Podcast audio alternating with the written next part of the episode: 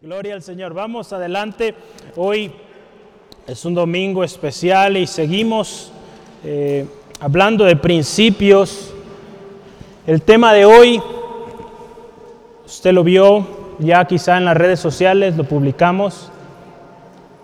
¿Cómo prosperar o ser prosperado en tiempo de adversidad?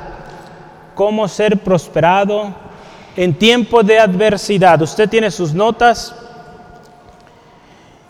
y voy a redecir o volver a decir algo que nuestro hermano Rogelio decía en aquellos tiempos y, yo le animo que haga lo mismo. Yo recuerdo que lo decía, tiene mucha fe.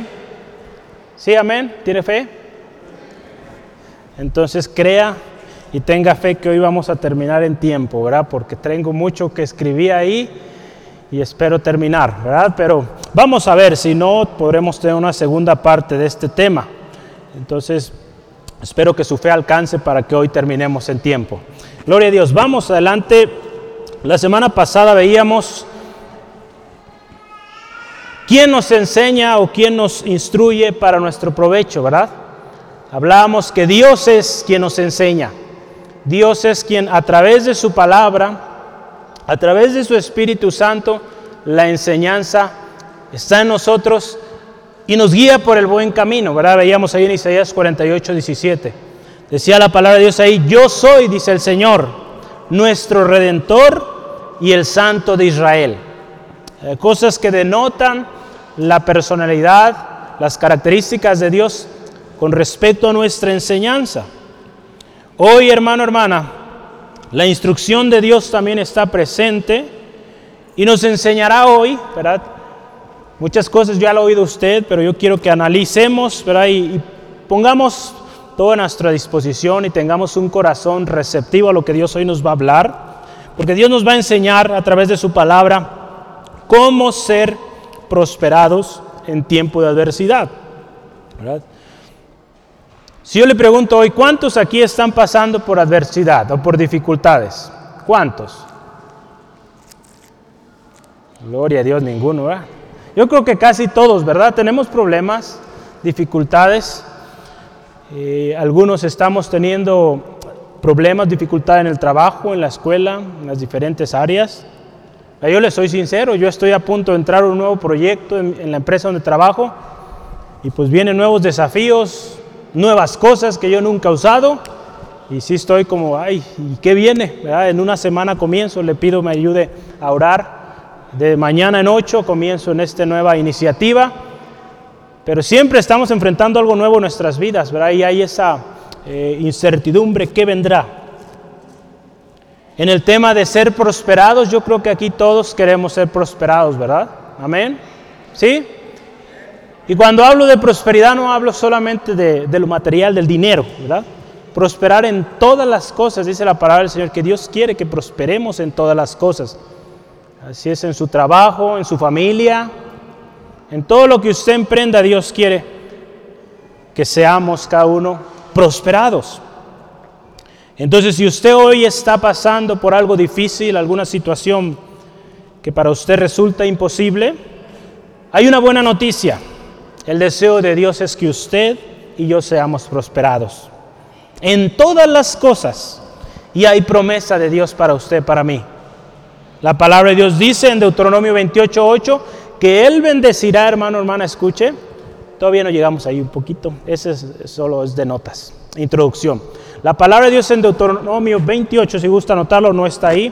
28:8 es, y dice que toda la obra de sus manos será prosperada. Entonces hay promesa de Dios que lo que usted toque con sus manos es bendecido. No sé si usted se ha dado cuenta, pero yo he visto esto y lo he visto en algunos de ustedes que han testificado de ello.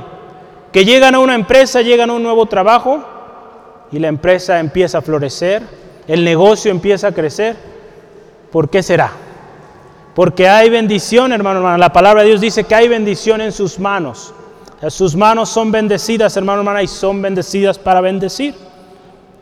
La palabra de Dios ahí en Salmo 1.3 dice que todo lo que hace prospera. Era aquel, ¿verdad?, que no anduvo en consejo de malos, dice ahí en Salmo 1.3. Será como árbol plantado junto a corrientes de agua, ¿verdad? que su hoja no cae y que todo lo que hace prospera. En Josué 1.7 también, si gusta, vamos. Cuando Dios está dando promesas especiales, relevantes, claves a la vida de Josué. Dios le dice lo siguiente, fíjese, hay varios pasajes ahí que usted y yo podemos ver, pero yo quiero que veamos Josué 1.7. Dice la palabra de Dios así, solamente esfuérzate y sé valiente para cuidar de hacer conforme a toda la ley que mi siervo Moisés te mandó. No te apartes de ella ni a diestra ni a siniestra. Escuche, para que seas prosperado en todas las cosas que emprendas en todo lo que emprendas, ¿verdad? Eso es clave. En todo lo que usted emprenda, Dios quiere que usted sea prosperado, sea prosperada. En la palabra de Dios tenemos muchos ejemplos de hombres y mujeres que fueron prosperados porque caminaron con Dios, porque caminaron en su voluntad, siguieron la palabra del Señor y fueron prosperados. Y estoy hablando de prosperidad, no se asuste, esto no es evangelio de prosperidad. Si usted ha escuchado esto, muchos dicen el evangelio de la prosperidad. No, esto no es. Eso no estoy hablando hoy. Yo estoy hablando de la prosperidad que Dios da. Aquellos que siguen su voluntad, su propósito. La prosperidad que Dios da, hermano, hermana, es de acuerdo a su voluntad. Siempre va a ser así. La prosperidad, créame, la prosperidad material, podríamos verlo, ¿verdad? porque es a lo que se asocia el Evangelio de la prosperidad, como lo llaman muchos. La prosperidad material pasa a último término y al final de cuentas es una añadidura cuando buscamos fielmente a nuestro Señor. La palabra de Dios nos dice, busca primeramente el reino de Dios y su justicia y todo es añadido. Lo importante es buscar al Señor, no buscar las riquezas, no buscar la posición, buscar su palabra, su voluntad. Hoy veremos un ejemplo y, créame que es nuestra oración que sea de bendición para su vida. La vida de José. Este hombre vivió, en, eh, vivió una, eh, una serie de situaciones muy interesantes que hoy nos van a enseñar muchísimo, créame. Tuvo un inicio muy prometedor, al principio de su, desde su nacimiento, pero en un momento hubo algo cambiante que cambió por completo su estilo de vida. De ser un hijo amado, se convirtió en un esclavo. Imagínense, qué tremendo. Pero él permaneció, él permaneció creyendo las promesas que Dios le había dado. Y unos años después, este hombre resurge y llega al punto de ser el gobernador de toda una nación, y estoy seguro que de muchas naciones a su alrededor, porque Egipto tenía gran influencia en ese, en ese tiempo, era de las naciones más poderosas en ese tiempo. Entonces, vea qué precioso, ¿verdad? un inicio amado, esperado, anhelado, después un cambio a esclavo, y de ahí, hermano, hermana, de ser un esclavo, Dios lo llevó a una posición tan preciosa y vamos a ver, aprender cómo fue la actitud de José en cada una de estas etapas de su vida. Entonces yo le animo, póngase eh, bien listo con sus notas. Dios nos va a hablar hoy. ¿Cómo es que Josué fue prosperado? ¿Cómo es que él logró esto? Escuche, guarde estas preguntas en su mente. ¿Cuánto tiempo pasó para que él llegara ahí? Hoy en día, verá, queremos todo express. Hay macrobús express, ¿verdad? Hay, o va a haber el que va por el periférico, ¿cómo se llama? Mi macro periférico, algo así. Va a haber también, yo creo, algo express ahí. Todo lo queremos rápido, ¿verdad? Sin escalas, rápido. Muchas veces, hermano, hermana, el Señor nos va a llevar por un proceso algo largo porque Él quiere eh, formar en nosotros paciencia. Eh, porque si nos entrega las cosas luego, luego, a veces no estamos preparados para ello. ¿Qué pasó o qué pasos, perdón, dio José para prosperar? ¿Cuál fue la clave para que José fuera prosperado? Yo le animo, considere estas preguntas y las vamos a eh, analizar. Yo le invito que ahí en su Biblia abra en Génesis capítulo 39. Vamos a leer este pasaje, después vamos a orar. Génesis capítulo 39, versículo 1 al 6. Esta es parte de la vida de, José. Dice la palabra de Dios ahí en Génesis 39, 1 al 6, dice, llevado pues José a Egipto, Potifar, oficial de Faraón, capitán de la guardia, varón egipcio, lo compró de los ismaelitas que lo habían llevado allá. Mas Jehová estaba, escuche, con José, y fue varón próspero, y estaba en la casa de su amo egipcio. Y vio su amo que Jehová estaba con él, y que todo lo que él hacía, Jehová lo hacía prosperar en su mano. Hacía yo José gracia a sus ojos y le servía. Él le hizo mayordomo de su casa y entregó en su poder todo lo que tenía. Y aconteció que desde cuando le dio encargo de su casa, de todo lo que tenía, Jehová, fíjese, bendijo la casa del egipcio a causa de José. Y la bendición de Jehová estaba sobre todo lo que tenía, así en la casa como en el campo. Y dejó todo lo que tenía en mano de José. Y con él no se preocupaba de cosa alguna, sino del pan que comía. Y era José de hermoso semblante y bella presencia. Vamos orando. Padre, te doy gracias por este día. Te doy gracias por mis hermanos, mis hermanas que hoy están aquí. Gracias Dios por nuestras eh, visitas que hoy están con nosotros también. Gracias Señor, porque tú tienes también palabra para cada uno de nosotros hoy. Señor, y creemos que tu Espíritu Santo guía este momento. Cada enunciado que se pronuncia es guiado por ti, Espíritu Santo, te lo pedimos. Toda palabra que no va de acuerdo a tu voluntad, Señor, sea removida. Señor, y que todo lo que, Señor, hoy veamos sea tu palabra y nada más. Gracias, Dios, por enseñarnos. Gracias por instruirnos, porque tu palabra es fiel y digna de ser recibida por todos. Señor, te ruego, Señor, si hay alguno pasando adversidad, pasando enfermedad, necesidad, sea lo que sea, algún dolor, malestar, te ruego, Dios, obres poderosamente, trayendo sanidad, trayendo libertad, trayendo provisión, porque en ti confiamos, Señor. Gracias, Dios. A mis hermanos en casa, háblales, ministra sus vidas, en el nombre de Cristo Jesús. Amén. Gloria a Dios. Yo hoy le di una hoja algo extensa por los dos lados. Yo le voy a dar muchos textos, si usted gusta tomar nota de todos ellos, adelante. Yo tomo nota de todos porque no quiero que se me olvide. Por eso si usted viera mis notas, tengo mucho, mucho escrito ahí, porque no quiero olvidar nada. A veces por el tiempo no alcanzo a profundizar en todo, pero usted en casita puede hacerlo. José, fíjese el primer subtema, un hombre prosperado en tiempo de adversidad. José, un hombre prosperado en tiempo de adversidad. Vamos a ver, primero comenzamos o comenzaremos a través de quién fue Josué o qué, qué nos llama la atención de José en esta historia, enfocado en la parte de la prosperidad, la bendición que él tuvo. Si usted y yo revisamos en Génesis 30, José fue un hijo que trajo mucho gozo. José fue un hijo que trajo mucho gozo. Ahí en Génesis 30, 22 al 24, dice así la palabra del Señor, y se acordó Dios de Raquel y la oyó Dios y le concibió concedió hijos. Y concibió y dio a luz un hijo y dijo, Dios ha quitado mi afrenta. Y llamó su nombre José, diciendo, añádame Jehová otro hijo. Ah, qué bonito, ¿verdad? José fue esperado, anhelado. La palabra de Dios nos dice que Raquel no había podido tener hijos y ella anhelaba.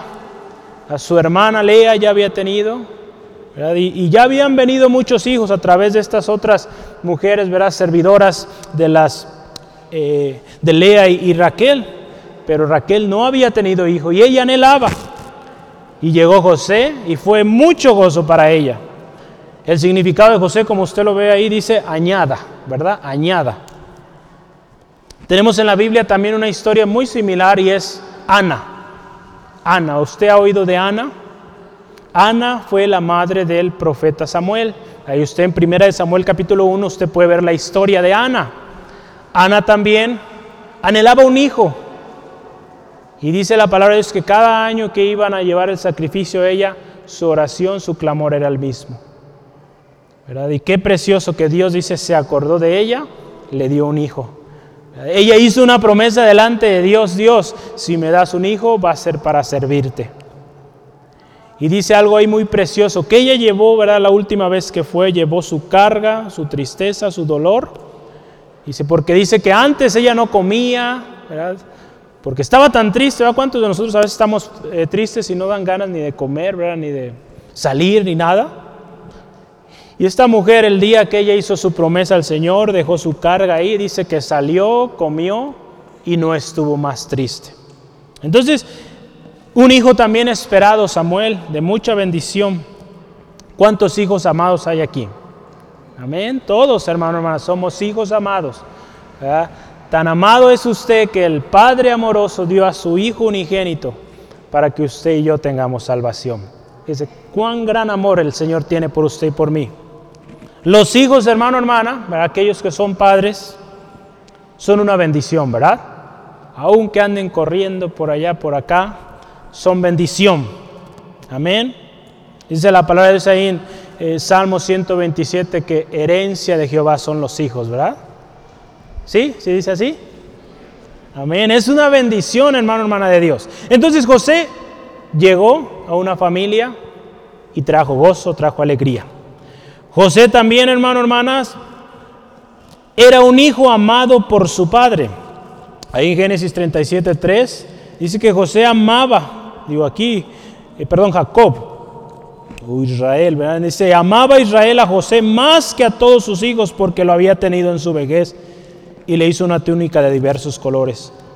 Israel lo amaba, le amaba, ¿verdad? Dice ahí, porque lo tuvo en su vejez. Y otra razón que estoy seguro que también añadía ahí era que era el hijo de su primer amor, podríamos decirlo, ¿verdad? Entonces, de la primera mujer que él vio y que le llenó el ojo, era el hijo que venía de esa mujer.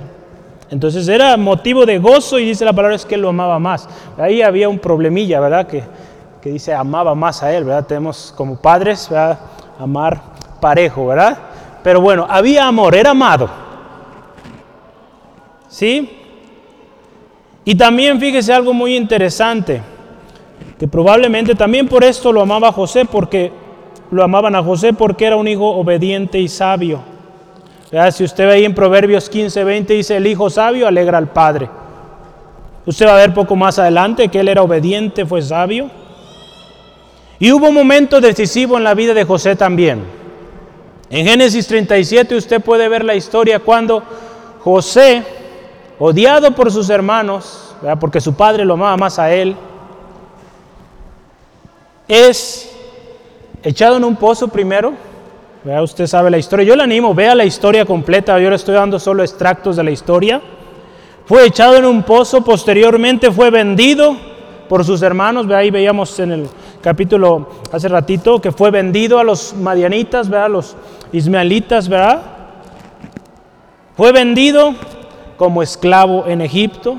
De ser un hijo amado, se convirtió en un esclavo. Imagínense qué, qué cambio tan, trascendental aquí, tan disruptivo en la vida de José. Pero Dios, hermano, hermana, en su gracia, en su gran misericordia, lo cuidó.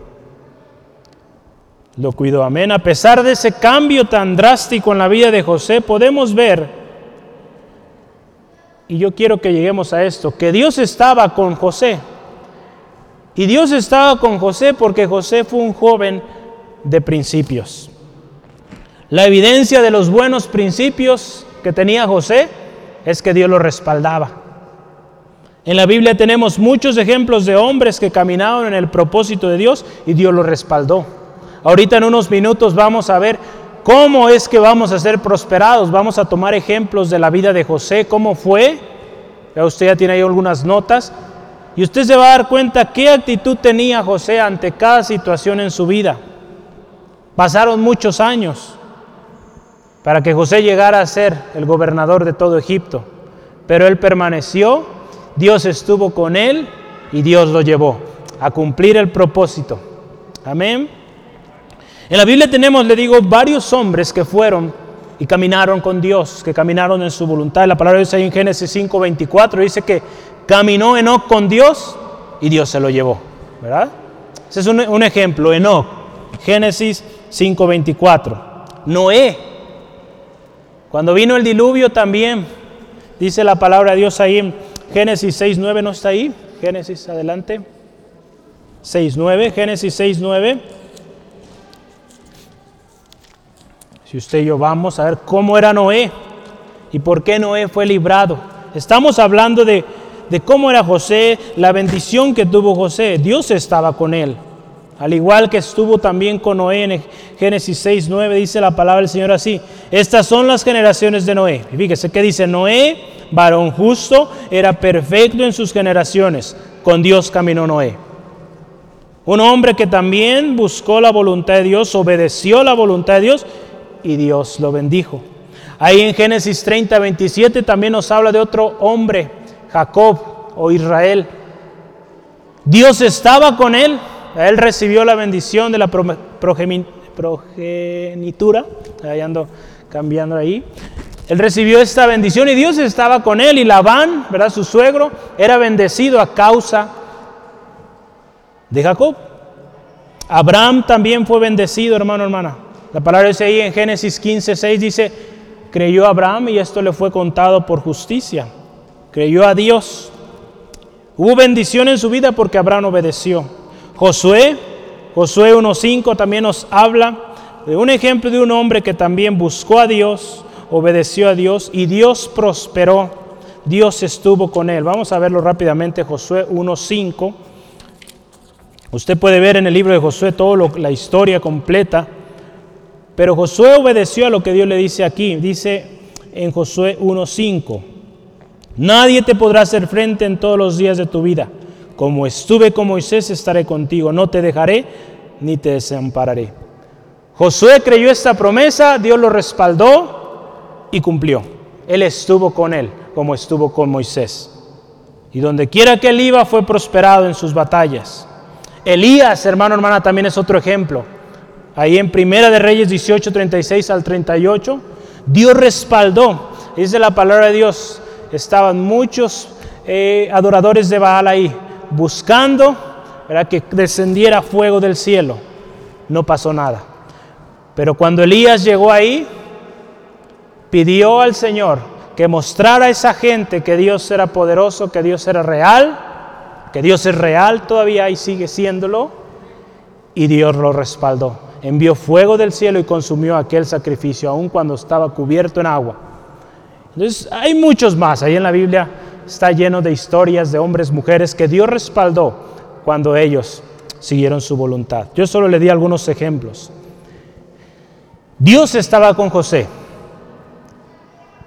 Hermano, hermana, que el Señor esté con nosotros. Amén. Que la presencia del Señor esté con nosotros, porque si la presencia del Señor está con cada uno de nosotros, vamos a tener el respaldo de Dios, vamos a vivir en victoria, vamos a tener descanso.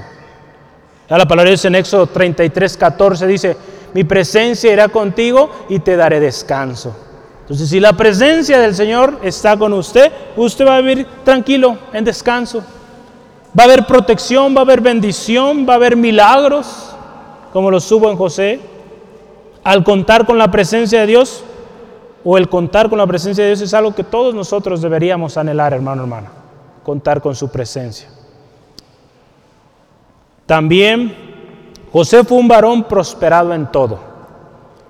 Acuérdense, estamos viendo de que José fue prosperado en un tiempo de crisis, de dificultad.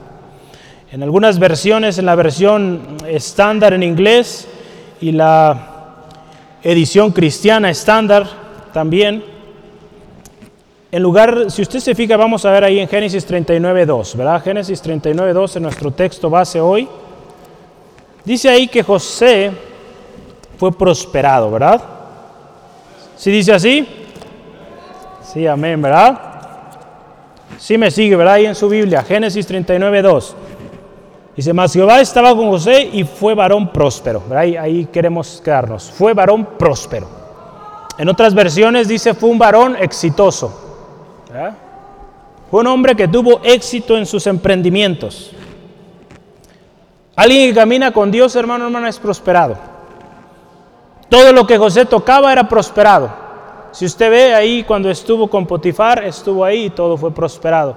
Si usted ve cuando estuvo en la cárcel, ahí en el versículo 23 también, dice que ahí el carcelero, el jefe de la cárcel, le entregó el cargo de todos los demás prisioneros. Y dice la palabra es que no se tenía que preocupar por nada. Al igual que Potifar, ¿verdad? Dice que no se tenía que preocupar por nada, sino por el alimento que iba a comer.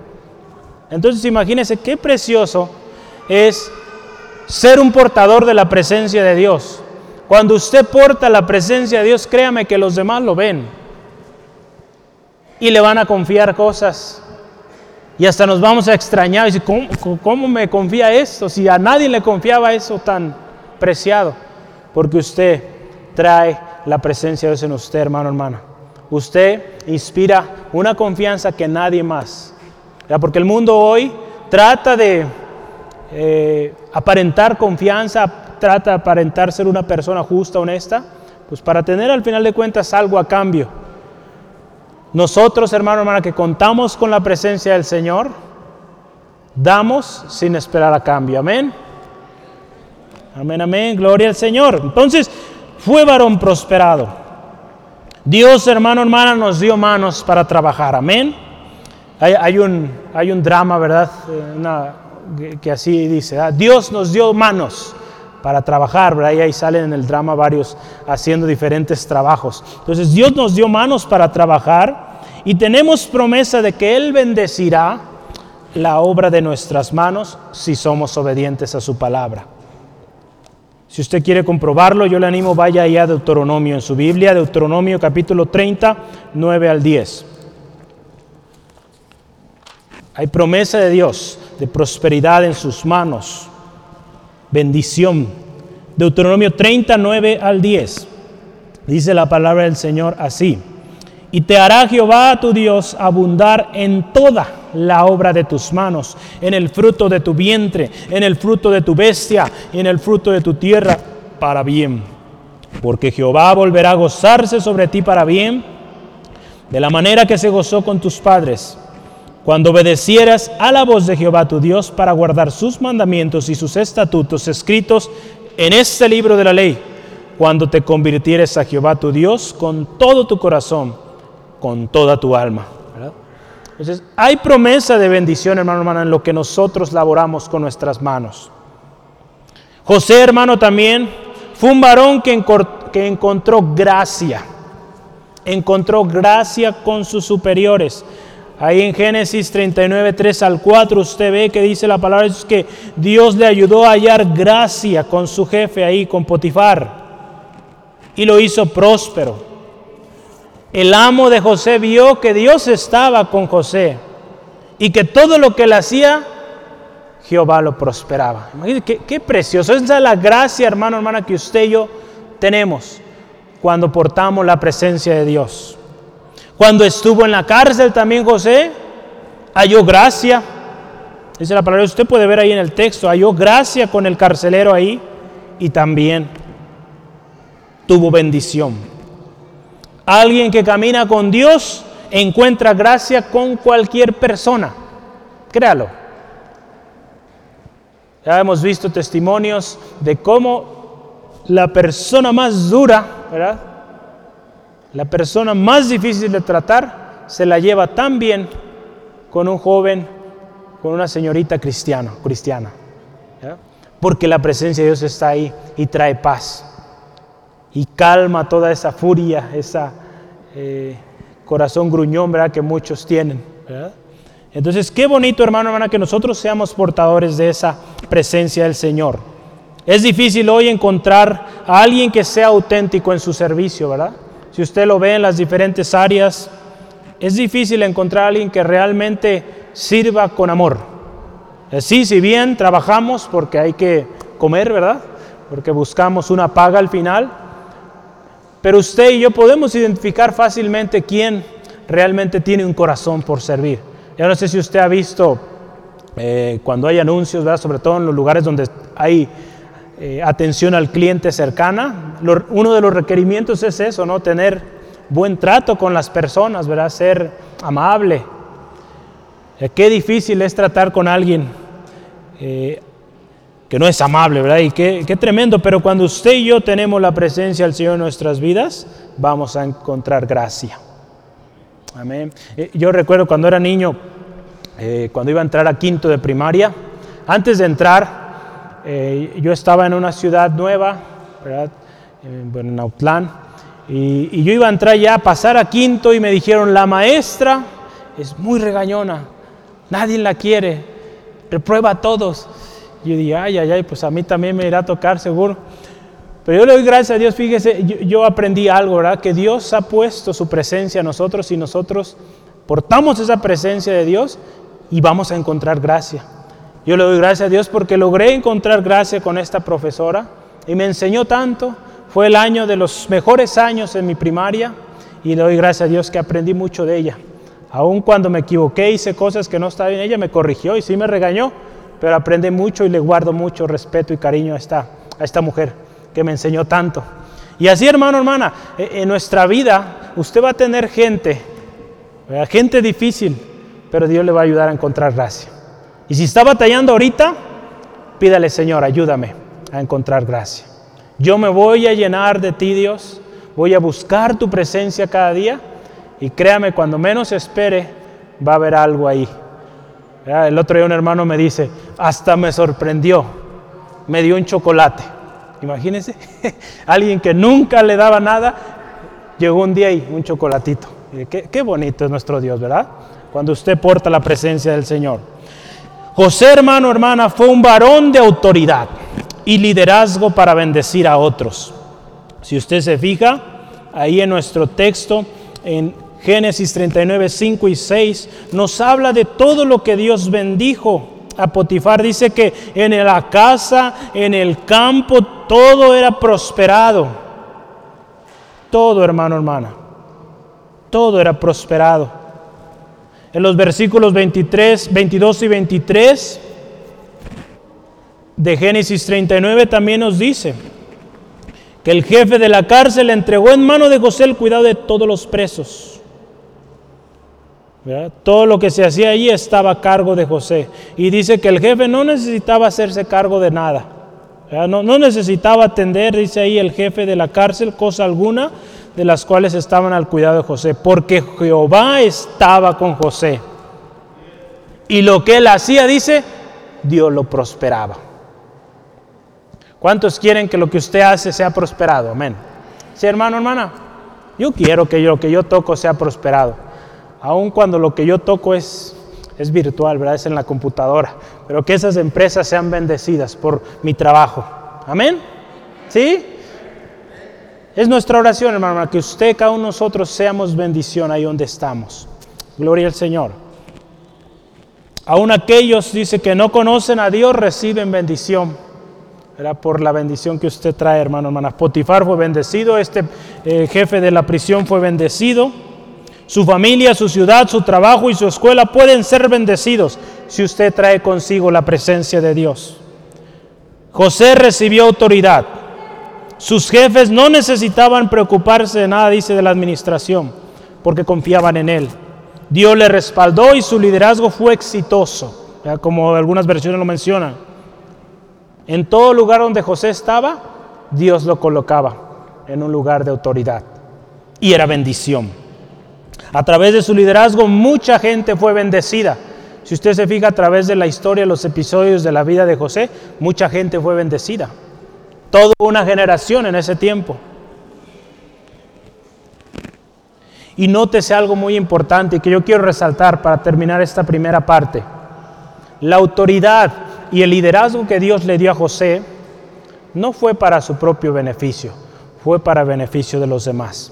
Qué importante, hermano, hermana, que usted y yo comprendamos esto, que la gracia que Dios nos ha dado, la habilidad que Dios nos ha dado en nuestras manos, en nuestro intelecto, es para bendecir a otros.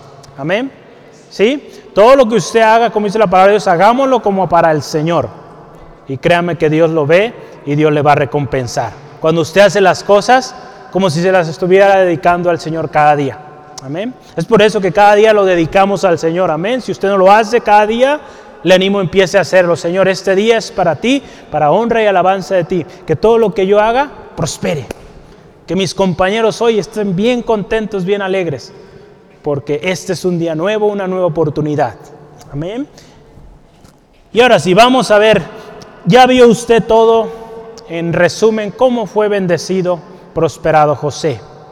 Así es muy bonito, yo creo que todos queremos tener estas bendiciones que, que tuvo José, incluida la cárcel también será.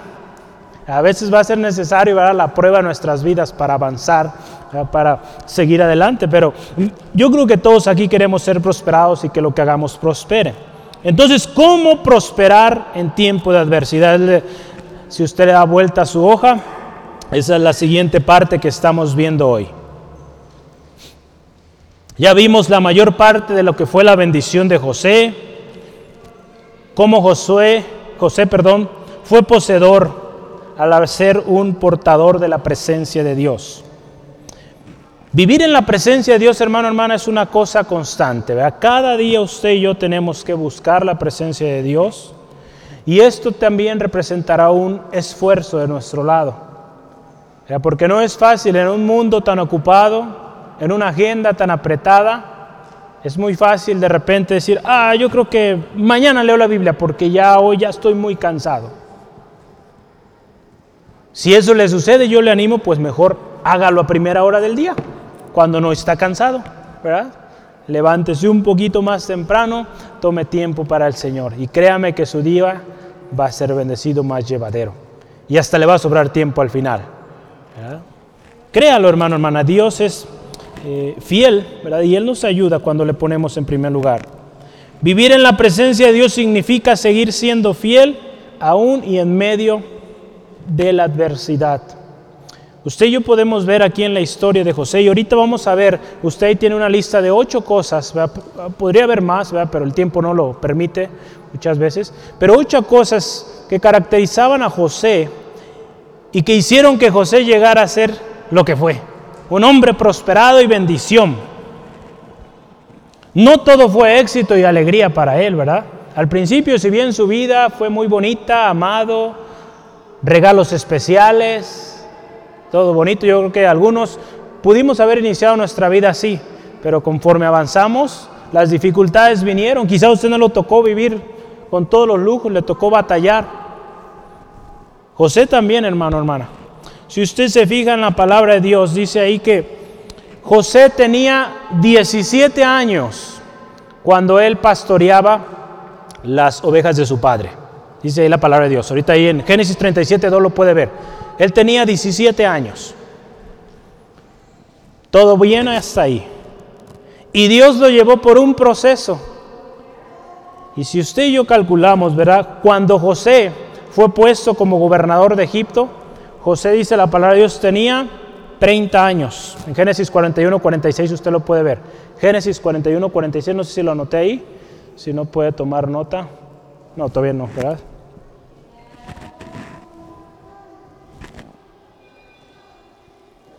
¿Dónde vamos, Araceli? Todavía no entro ahí. Ahorita, ahorita en un momentito, ¿verdad? Eh, José pasó 13 años de su vida, hermano, hermano, en este proceso, de cuando él cuidaba las ovejas de su padre, sirviendo a su padre, obediente, hasta los 30 años. ¿Cuántos años son? De 17 a 30 los matemáticos, 13 años, ¿verdad? 13 años aproximadamente pasaron para que José llegara a esto, a esta gran bendición de ser gobernador sobre toda una nación. ¿Cuántos años han pasado en usted, hermano, hermano? ¿5, 10, 20? Dios tiene un propósito en todo el tiempo que usted ha pasado, hermano, hermana, y Él va a cumplirlo. ¿Sí lo cree? Él lo cumplirá, hermano, hermana. Mucha palabra que usted recibió, no lo va a recibir hoy, ni mañana quizá. Va a pasar un tiempo, pero lo va a recibir porque Dios es fiel. José había tenido sueños y es a lo que vamos a ver primero. José era un soñador. Eh, hay una caricatura ¿verdad? de los niños, José el, el soñador, ¿verdad? José era un soñador, hermano, hermana, y creyó los sueños que Dios puso ahí en su corazón. Al momento que él los contó a sus hermanos, pues cómo es posible que nosotros nos vamos a hincar ante ti. Ah, eh, sucedió que también hasta el mismo papá ¿verdad? le dijo, ¿cómo es posible ¿verdad? Que, tu padre y tu madre también se inclinen ante ti? Pero Dios puso esos sueños en José, hermano, hermana. ¿Qué sueños Dios ha puesto en su corazón? Dios sigue hablando a través de sueños. ¿verdad? En Joel 2.28 nos habla que en los últimos tiempos ¿verdad? los ancianos verían eh, o tendrían sueños, los jóvenes verían visiones. Dios sigue hablando, confirmando claro su palabra. No va a hablar algo nuevo. Es todo siempre haber respaldado con su palabra. Hermano, hermana, cuando nosotros tenemos un sueño es muy importante, y yo le animo a haga esto, pídale confirmación a Dios. Yo he orado así, oro cuando oro por los pequeños en la iglesia, digo, Señor, esos sueños que tienen estos pequeñitos, Señor, que se cumplan en tu propósito, en tu voluntad. Que esos sueños que ellos anhelan, deseos, sean cumplidos en tu propósito. Y créame, hermano, hermana, que Dios lo cumple.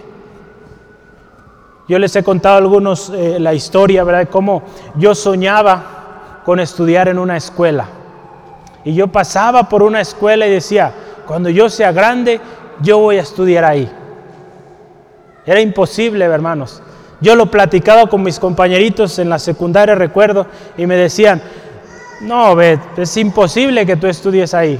Es muy caro. Yo decía, pues mi papá Dios me lo va a dar.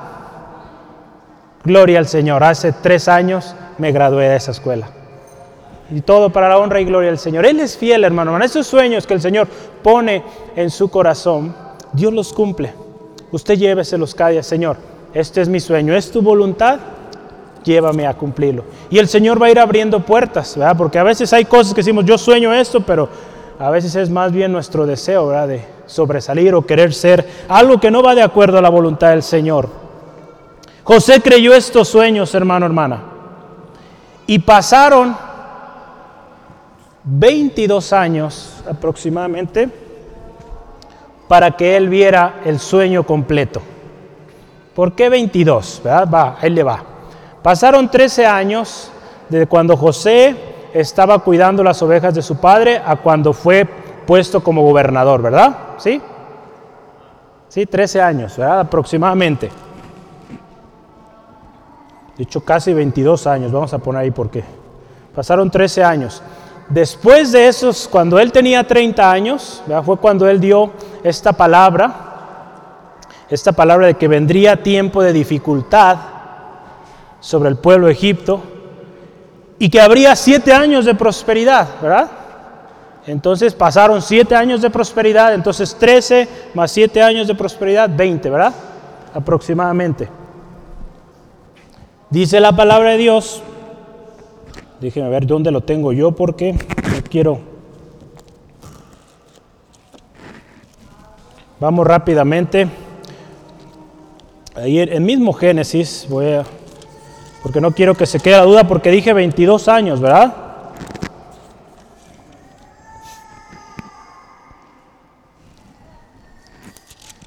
Déjenme ver aquí rápido mis notas.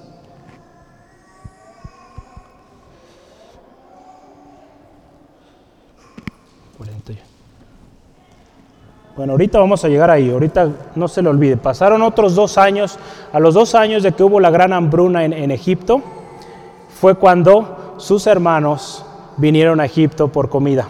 Y ahí fue cuando esta, este sueño que él había tenido se cumplió. Porque pasaron los 20 años cuando se cumplieron los años de prosperidad y después de dos años de hambruna fue cuando vinieron a, eh, a Egipto sus hermanos le dice ahí, se postraron ante él, ¿verdad? Porque él era la autoridad máxima en Egipto. Entonces, fíjese, a lo que quiero llegar, ¿verdad? Y estamos hablando de muchos números. 22 años pasaron para que este sueño completo se viera.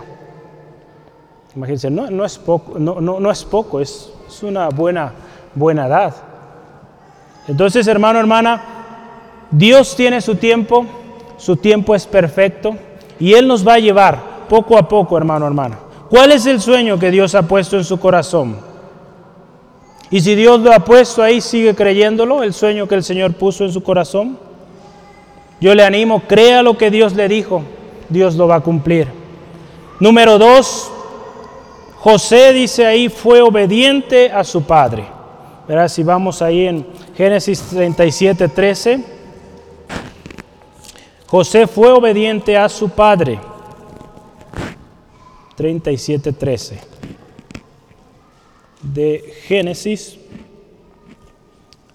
Dice, y dijo Israel a José, tus hermanos apacientan las ovejas, ven y te enviaré a ellos. Y él respondió, heme aquí.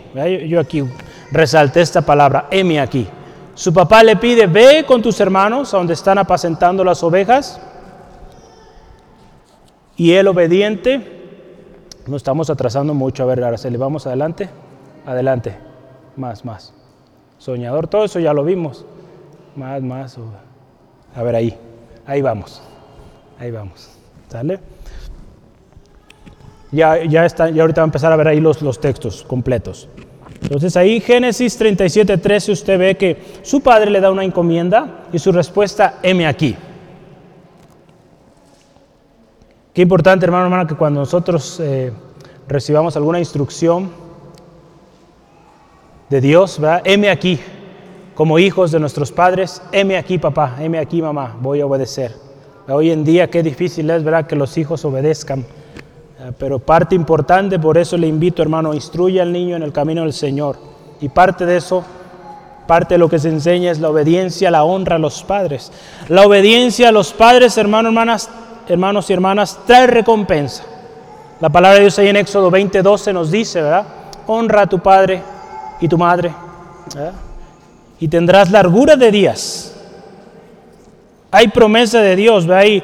Y, si usted y yo analizamos, verá, la honra al padre, a la madre, trae bendición. ¿Cuántos jóvenes hoy en día, verá, que desobedecieron o vivieron en desobediencia, hoy en día están pagando las consecuencias, les está yendo tremendo, porque no obedecieron no siguieron el consejo de papá, de mamá. Yo creo que iba a haber papás que están volteando a ver a sus hijos o pensando en sus hijos. Sí, tienes que obedecer. Pero también para papá y mamá hay algo. ¿verdad? pero en Efesios 6, 2 al 4. ¿verdad? También hay una responsabilidad del padre hacia el hijo. ¿verdad? También hay responsabilidad. Tome cuenta, tome nota, Efesios 6, 2 al 4. Hay una responsabilidad del padre, de la madre, de criar al hijo en disciplina y en amonestación del Señor, dice ahí en Efesios. Si usted, hermano, hermanas, padre, yo le animo, enseña a su hijo la palabra del Señor y va a ver cómo va a haber fruto precioso en esa criatura. Dar honra a nuestros padres es reconocer su autoridad y obedecerla. La obediencia a los padres es un principio de bendición y de largura de días. Yo le invito a que vayamos allá a Proverbios 3, versículo 1 y 2. Proverbios 3, versículo 1 y 2. Perdón, sí. Proverbios 3, 1 y 2. Estamos hablando, hermano, hermana, cómo ser prosperados. Ya vimos, soñadores, ¿verdad? Soñando los sueños que Dios ha puesto en nuestro corazón. Número dos, ser obedientes a nuestros padres es clave, importante. Proverbios 3, 1 al 2 dice, Hijo mío, no te olvides de mi ley y tu corazón guarda mis mandamientos, porque largura de días y años de vida y paz te aumentarán. Ahí nos habla, si usted se fija al, al inicio de este capítulo, exhortación a la obediencia. Hay promesa de bendición para el que honra y obedece a sus padres. Y la honra y la obediencia a nuestros padres también, hermano, hermana, tiene que ser después también de nuestros, después de que ya no somos solteros, ¿verdad? Si usted es soltero, pues sí, todavía vivo con mamá, papá, pero cuando usted sale también aún de casa, quizá por estudio, por otra cosa, seguimos honrando, seguimos obedeciendo a nuestros padres. Amén. Sí, amén. ¿Cuántos aquí tienen todavía papá o a mamá? A ver, levante su mano para conocer. Yo le animo, hermano, hermana, honre a papá, honre a mamá, porque hay bendición, hay bendición del Señor. Amén. Entonces José fue bendecido por esto, hermano, hermano. Donde quiera que él iba, la bendición iba con él porque él desde sus inicios, desde joven, obedeció a sus padres.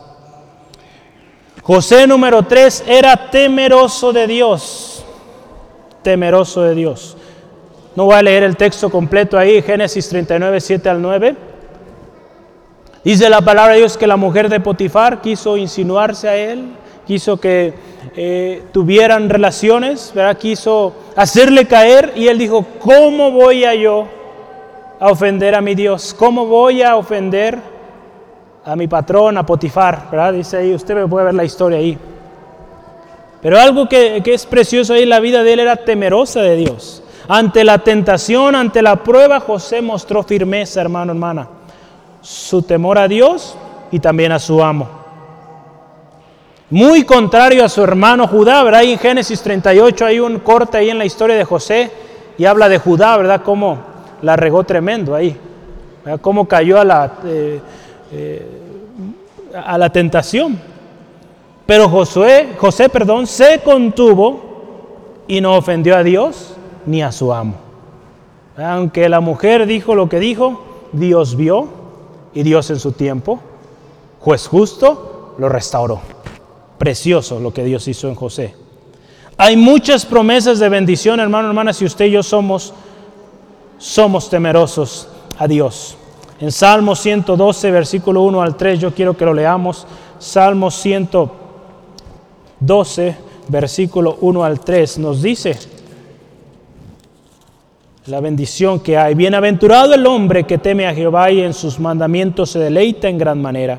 Su descendencia, fíjese, será poderosa en la tierra, la bendición de los rectos será bendita. Bienes y riquezas hay en su casa y su justicia permanecerá para siempre. Ahí nos habla, bienes y riquezas va incluidas ahí. Aquel que teme a Dios. El principio de la sabiduría es el temor de Dios, ¿verdad?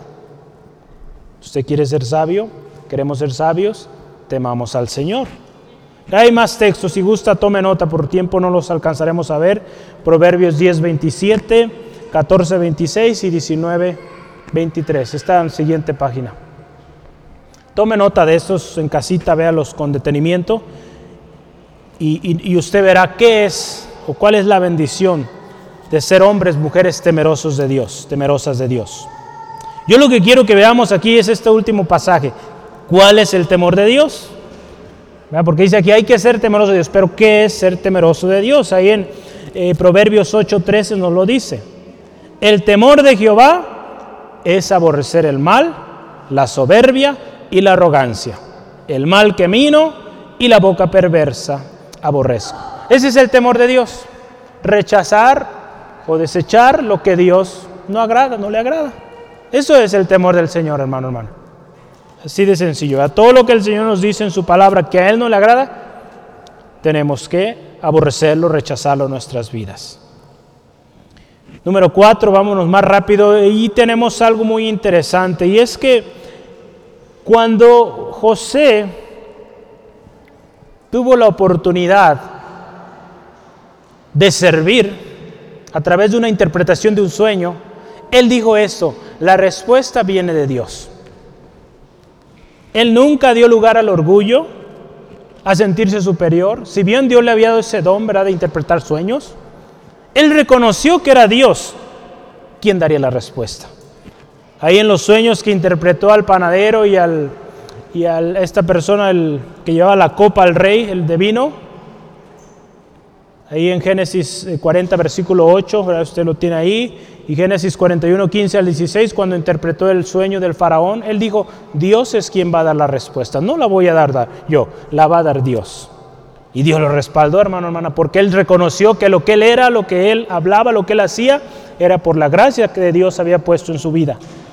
Hay otro hombre en la historia también, llamado Daniel. Eh, cuando Dios lo usó para interpretar un sueño, también él dijo, la interpretación viene de Dios. Ahí en Daniel 2, 26 al 28, si gusta, tome nota. Estos hombres ¿verdad? son característicos por esto. Dios lo usó para interpretar sueños de reyes. Pero ellos reconocieron, dieron honra a quien les daba la interpretación del sueño. Hermano, hermana, cuando Dios le use para algo, para dar palabra a alguien, usted reconozca que es de Dios, que viene de Dios, no de usted. Eh, porque así usted va a ser, recuerde, prosperado. Amén. José también fue prudente y sabio. Prudente y sabio.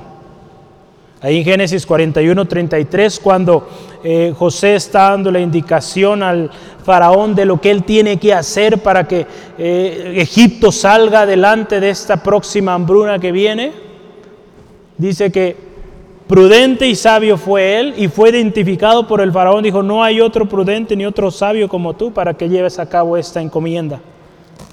Y algo muy interesante, la prudencia y la sabiduría son juntas, van juntas. Alguien que es sabio es prudente. Sabe cuándo actuar, cuándo mejor retenerse. Ahí en Proverbios 8:12 nos dice, yo la sabiduría habito con la cordura. La cordura también podemos verla como prudencia y hallo la ciencia de los consejos. Entonces son juntas, la prudencia y la sabiduría, por eso lo vemos aquí juntos. El simple, yo le voy a leer aquí varios textos. El simple todo lo cree, pero el prudente mira bien sus pasos. Proverbios 14, 15. El enojo del necio se conoce al instante. Escuchen, mas el prudente oculta la deshonra. Proverbios 12, 16. El prudente ve el mal y se esconde. Mas simples siguen adelante y son castigados. Proverbios 22.3. Cuando te sientes a comer con algún señor, considera bien lo que está delante de ti y pon cuchillo a tu garganta si tienes gran apetito. No codicies sus manjares delicados, porque es pan engañoso. No te afanes por hacerte rico, sé prudente y desiste. Proverbios 23, 1 al 4. ¿Eh? ¿Cómo el Señor nos da? Y usted puede ver ahí en Proverbios una infinidad de, de, pasajes que nos enseñan sobre la prudencia que debemos de tener en cada aspecto, en cada lugar donde usted está presente. Aquí nos habla cuando estás frente a un Señor, alguien de autoridad, la prudencia que debemos de guardar. Porque esa prudencia, créame, que le va a dar muy buenos resultados y va a ser bendecido por Dios, va a ser prosperado por Dios. Yo le animo, ¿verdad? Desde hace muchos años hemos tenido aquí en Centro de Fe Ángulo una, un consejo, una práctica también podría ser, de leer un proverbio por día. Si usted se fija, hay 31 proverbios, entonces usted puede leer uno por día, cada año. Entonces al final del año usted le, leerá el libro de proverbios 12 veces.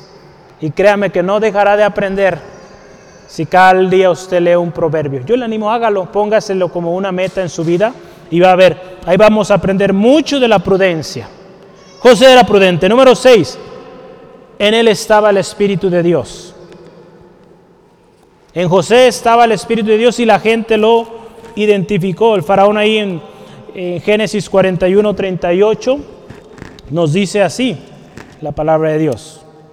Y dijo Faraón a sus siervos, ¿acaso hallaremos a otro hombre como este en quien el Espíritu de Dios, en quien en quien esté el Espíritu de Dios. Hermano, hermana, Faraón y la gente alrededor de José notaba algo diferente en él. Algo que el mundo de aquel tiempo, ni los hechiceros, ni los magos, nadie más tenía. Era el Espíritu de Dios que estaba en José.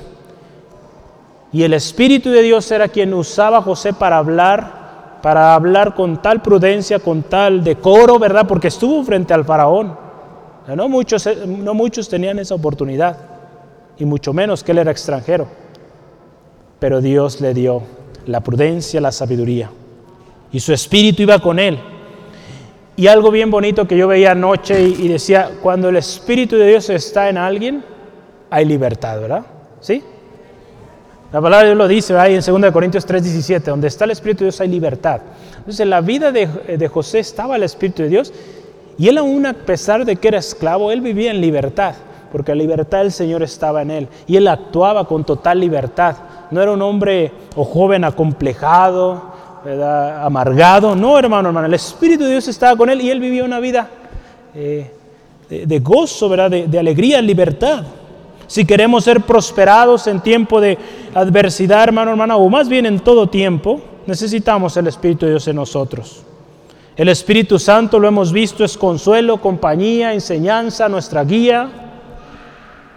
El hermano, hermano, hermano, el Espíritu Santo es requerido nuestras vidas.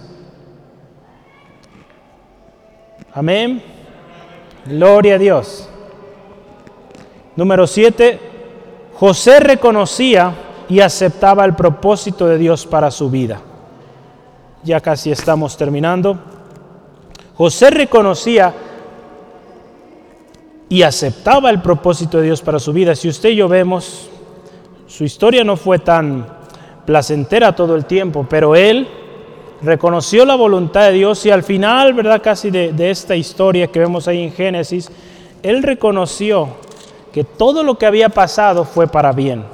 Ahí en Génesis 45, 5 al 8, nos dice lo siguiente.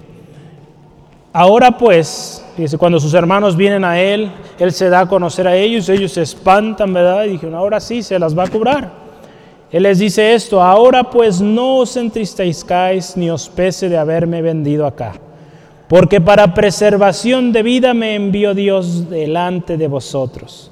Pues ya ha habido dos años, fíjese, aquí está lo que buscábamos hace rato, dos años, los dos años que nos hacían falta, ¿verdad? De los 20 que llevábamos. Ya habían pasado, fíjese, dos años de hambre en medio de la tierra, y aún quedaban cinco años más en los cuales ni habrá arada ni ciega. Y Dios me envió delante de vosotros para, que para preservaros posteridad sobre la tierra y para daros vida por medio de gran liberación.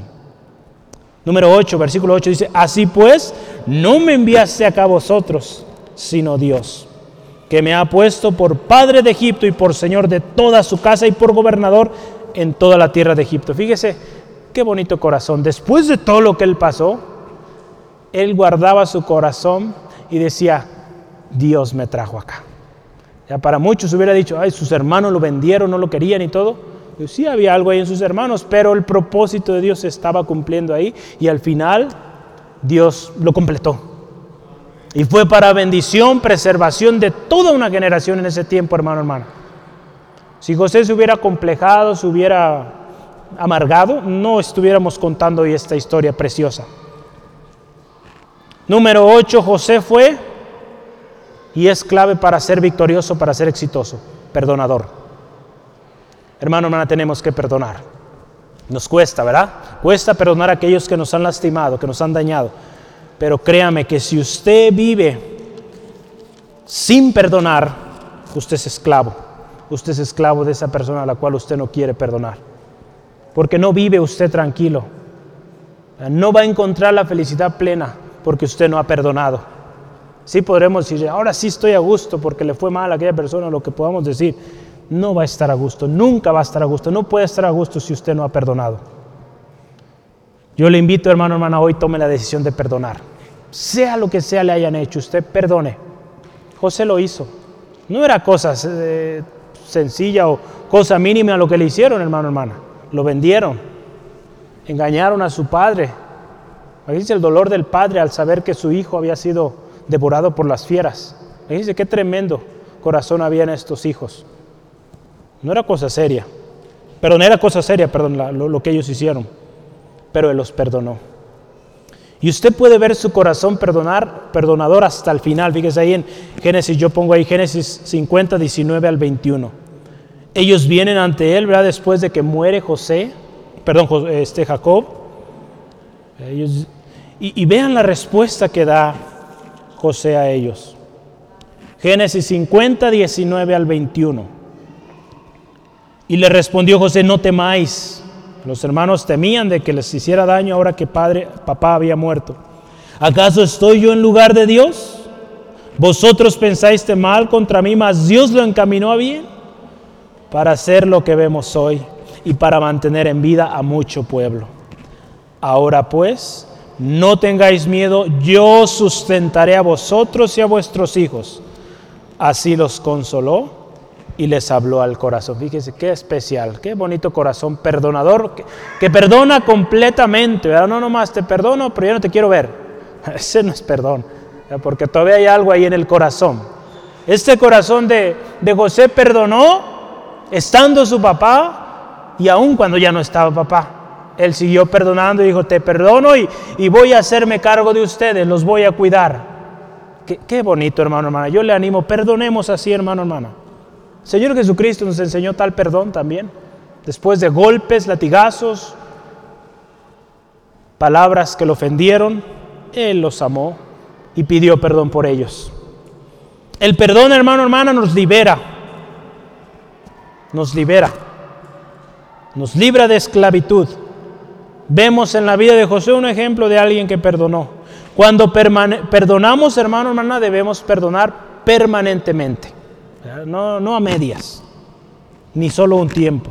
Jesús nos enseñó sobre el perdón y aún hasta el momento de su muerte, Él pidió perdón por los que lo azotaban, por los que le decían tanta cosa y la falta de perdón produce esclavitud y no permite avanzar y prosperar. Acuérdense, estamos viendo cómo ser prosperado. Usted quiere ser prosperado, perdone. Porque esa falta de perdón le está limitando para usted ir y cumplir el propósito de Dios para su vida. Créame, mi hermano, hermana. Es la palabra de la que nos enseña que necesitamos perdonar. La vida de José refleja que una vida que perdona es una vida prosperada, una vida que llega y cumple el propósito de Dios para su vida. José perdonó a sus hermanos y esto lo llevó a cumplir el propósito de Dios. Así de simple, ¿verdad? Perdonemos hoy, perdonemos hoy a aquellos que nos han lastimado. Así como el Señor nos perdonó, aquí José les dijo, ¿quién soy yo para juzgarles? O dice, si ¿verdad? Dice, ¿quién soy yo, ¿verdad? Para terminar juicio contra ustedes. Dice, ¿acaso estoy yo en lugar de Dios? Dice ahí. Pero no. Él perdonó. Y dice, les habló al corazón. Yo quiero terminar con estos pensamientos. El propósito de Dios es que seamos prosperados en todas las cosas. ¿Cuántos dicen amén? Amén. La pregunta de hoy es, ¿estamos siendo prosperados en todas las cosas?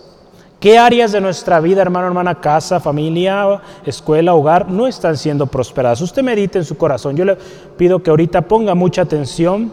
Ya ahorita, si gusta, ya no tome notas, ya es cierre. Ponga atención. ¿Qué áreas de su vida están faltas de prosperidad, de, de presencia de Dios ahí? Es tiempo de creer la palabra de Dios. Los sueños que Dios ha puesto ahí, hermano, hermana, se harán realidad si usted sigue creyendo, si usted sigue fiel. Siga creyendo, prepárese, no importa el tiempo. Usted ve, en la historia de José pasaron 22 años para que él viera su sueño completo. La palabra de Dios dice, aunque la visión tardare aún por un tiempo, más se apresurará hacia el fin y no mentirá. Aunque tardare, espéralo, porque sin duda vendrá y no tardará. Y aquí que aquel cuya alma no es recta se enorgullece mas el justo por su fe vivirá. Las promesas de Dios son sí y amén en Cristo Jesús. Cristo, hermano, hermana, fue ejemplo en cada una de las conductas, lo que vivió José, cómo fue José. Cristo fue ejemplo en todo ello, ¿verdad? Él fue obediente, él amó, él reconoció que su palabra, lo que él hablaba, era palabra de Dios también. Él honró, él reconoció el propósito de Dios para su vida. Él perdonó a cada uno de lo que hoy vimos hoy. El temor de Dios es el principio de una vida sabia y esto nos llevará a prosperar. La voluntad de Dios, hermano, hermana, es buena, agradable y perfecta. Aceptemos su voluntad. Busquemos cada día la llenura de su Espíritu y con eso también la presencia del Señor estará con usted. El Espíritu Santo dará testimonio de que usted y yo somos hijos de Dios y seremos bendecidos yo le voy a decir lo siguiente, perdone, perdone, perdone y no se canse de perdonar. Amén. Perdone hermano, hermana. Así como Dios nos perdonó y nos sigue perdonando cuando venimos a Él, en el nombre del Señor Jesucristo, rendidos. Él nos perdona, no nos niega el perdón si venimos a Él. ¿Quiere prosperar en todas las cosas? quiere prosperar en este tiempo de dificultad, de adversidad, siga su palabra, obedezcamos su palabra, su voluntad.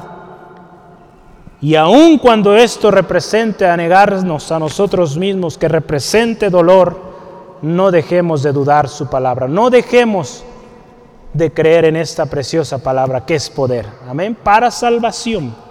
Yo le animo, donde está, cierre sus ojos, le invito y vamos a orar. Vamos a orar dándole gracias a Dios por esta palabra que Él nos ha dado. Y, y yo le animo, usted ha estado meditando en este día, cuáles son esas áreas donde falta la prosperidad del Señor ahí. Dios quiere que usted sea prosperado. Dios quiere que usted sea bendecido, que sus manos produzcan bendición. Dios le dio manos para eso, para trabajar y ser bendición. Dios quiere que prospere en todo, en su casa, en sus hijos, en su trabajo, en su escuela, hermano, hermana. Él quiere que usted sea prosperado y que cuando usted camine, camine en propósito y otros puedan ver la presencia de Dios en usted.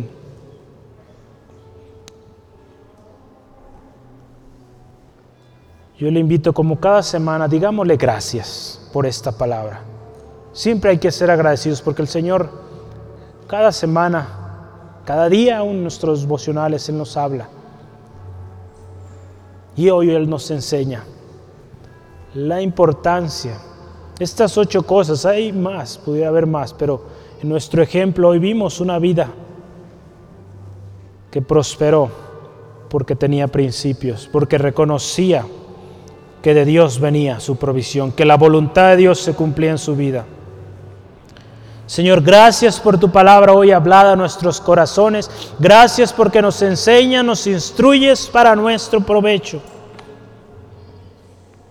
Señor, gracias por todo lo que hemos pasado, aún esta adversidad, esta dificultad. Gracias. Gracias Dios, porque en ella tú te vas a glorificar a través de mi circunstancia, mi dificultad, yo una vez más veré tu gloria, yo una vez más veré tu poder manifestarse. Gracias, oh Padre amoroso, gracias por ello. Oh Padre, te pedimos fortaleza para seguir en medio de la adversidad, en medio de la dificultad, seguir creyendo tu palabra. Que nuestra fe no falte, que sigamos confiando en ese propósito que tú has dado a nuestras vidas. Que vivamos en obediencia a tu palabra. Que seamos diligentes en buscarla. Y que siempre reconozcamos que de ti viene la interpretación, de ti viene la revelación. Que seamos llenos del Espíritu Santo, Señor. Señor, estamos por terminar un año, comenzar otro. Que tu Espíritu Santo nos guíe Estamos viviendo tiempos turbulentos, a diestra y siniestra. Pero Señor, queremos ser portadores de tu presencia. Que tu Espíritu Santo esté en nosotros y nos guíe a toda verdad. Nos enseñe todas las cosas, qué hacer, cómo hacer. Que tu Espíritu Santo nos enseñe cada día y que vivamos perdonando Hoy, Señor, si hemos guardado rencor, yo le animo, hermano, hermana, dígale al Señor, Señor, si he guardado rencor, si he guardado resentimiento, si no he perdonado, hoy yo decido perdonar. El perdonar, hermano, hermana, es una decisión. Una decisión que usted hace y dice, perdono, perdono y olvido. Yo le animo hoy, perdón hermano, hermana, si usted en su corazón el Señor, a través de su Espíritu Santo, le está revelando personas a las cuales usted necesita hoy perdonar, yo le animo hoy, tome la decisión y perdone. Si usted quiere ser prosperado, si usted quiere ser bendecido, Dios le sigue amando, sigue prolongando su misericordia para usted. Pero usted se va a privar de mucha bendición de Dios si usted hoy no decide perdonar. Pero es su decisión. El Señor no le obliga. Hoy yo le animo, le aconsejo con amor, perdone. Y el Señor le va a bendecir. Muchas veces nos preguntamos por qué no salimos de lo mismo, problema tras problema. Quizá hay falta de perdón en nuestro corazón yo le animo, perdonemos. Así como el Señor Jesucristo perdonó a aquellos que lo injuriaban, lo lastimaban, Él los perdonó. Él nos enseñó perdón. Sigamos su ejemplo. Gracias, Padre, por mi hermano, mi hermana hoy.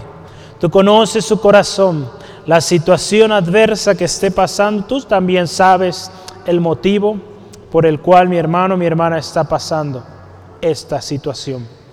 Señor, hoy reconocemos que tú eres nuestro Dios, nuestro Señor Todopoderoso, y que en ti somos más que vencedores. Y aun cuando la dificultad crece, nuestra fe, Señor, que permanezca. Nuestra confianza en tu palabra, en esos sueños que tú pusiste en nuestro corazón, que se cumplirán en tiempo perfecto, porque tus tiempos son perfectos, Señor. Gracias Dios por mi hermano, mi hermana, que tú hablaste hoy a su corazón y nos has enseñado cómo prosperar.